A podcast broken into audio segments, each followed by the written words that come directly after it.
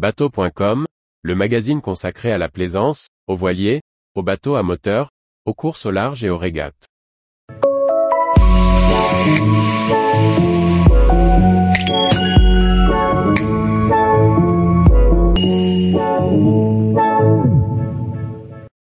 Victoire dans la Transat anglaise de 1964, Eric Tabarly entre dans la légende.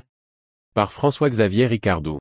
Avec un départ le 23 mai et une arrivée le 18 juin 1964, il y a tout juste 57 ans, Eric Tabarly va traverser l'Atlantique Nord de Plymouth à Newport en 27 jours.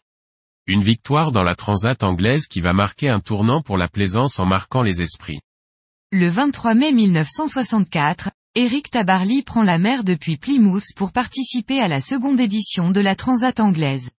Le règlement est simple relier les États-Unis, Newport, depuis l'Angleterre en temps réel. Le premier qui arrive à gagner. Lors de la première édition quatre ans plus tôt, c'est Francis Chichester qui a remporté la victoire sur Gypsy Moss 3 en 40 jours. Ce marin britannique légendaire espère mettre moins de 30 jours sur le même bateau pour cette édition. Ce sera sans compter sur le jeune français Eric Tabarly qui s'est fait construire un voilier tout neuf pour cette édition. Le départ vent arrière de Plymouth à 15 heures, voit les concurrents s'élancer. Tabarly se met immédiatement en mode compétition et envoie le spi. N'ayant pas encore inventé la chaussette, il utilise des brins de laine pour envoyer totalement la toile avant qu'elle ne se gonfle.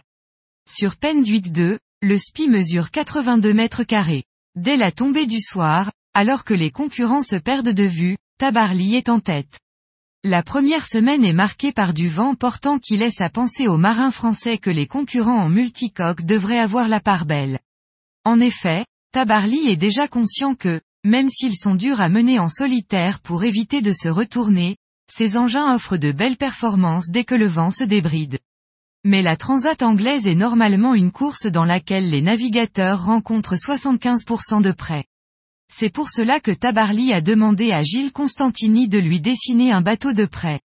Et cela va bien lui servir. Dans la journée du dimanche 31 mai, sept jours après le départ, par temps très calme, Tabarly se rend compte que la pelle de son pilote automatique a disparu. Il en a une de rechange, mais n'arrive pas à sortir l'axe de l'ancienne, cassée à l'intérieur. À ce moment la course aurait pu basculer, mais le marin se rend compte qu'il doit naviguer sans pilote depuis plusieurs heures celui-ci a dû casser dans le coup de vent précédent. Il découvre ainsi que Penduic 2 est particulièrement stable même barre à marée. Il décide donc de continuer la route même si dans sa tête, il ne peut plus prétendre à la victoire vu qu'il est environ au tiers du parcours. Si Eric Tabarly a aussi peu d'expérience sur son voilier, c'est que Penduic 2 a été mis à l'eau seulement dix jours avant le départ de la course. Et que la seule mise au point s'est faite lors du convoyage de la Trinité à Plymouth.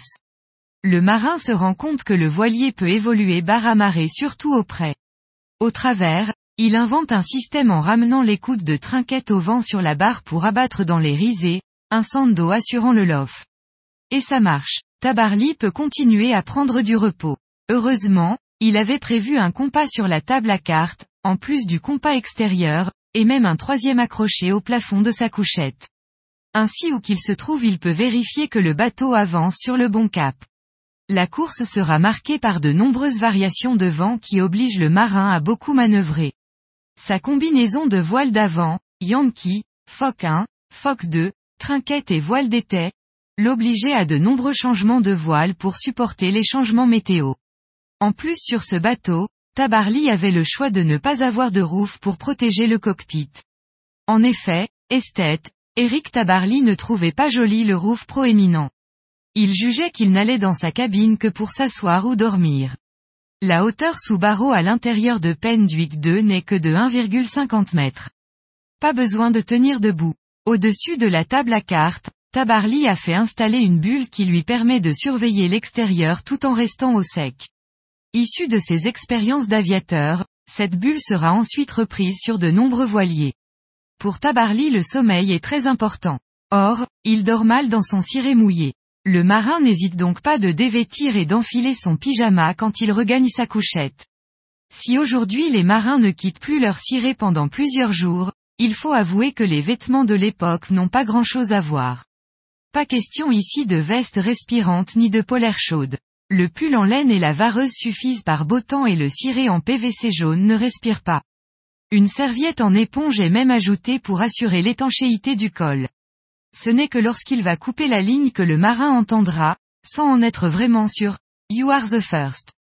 Tabarly aura mis 27 jours et devancera tous ses concurrents, notamment Francis Chichester arrivé second en juste moins de 30 jours, 3 minutes avant 30 jours. Dans son livre Victoire en solitaire paru chez Artaud, Eric Tabarly analyse les routes de ses concurrents et détaille ses choix.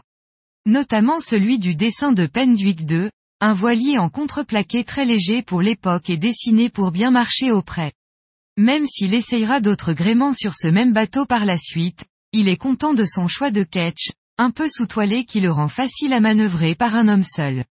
Pourtant, le marin est certain que pour gagner la course, il faut partir avec un voilier dessiné pour l'épreuve. C'est ce qu'il fera ensuite en imaginant le trimaran Penduic 4 même s'il n'arrivera pas à prouver le bien fondé de son idée. Cette course et la victoire du français marqueront la plaisance.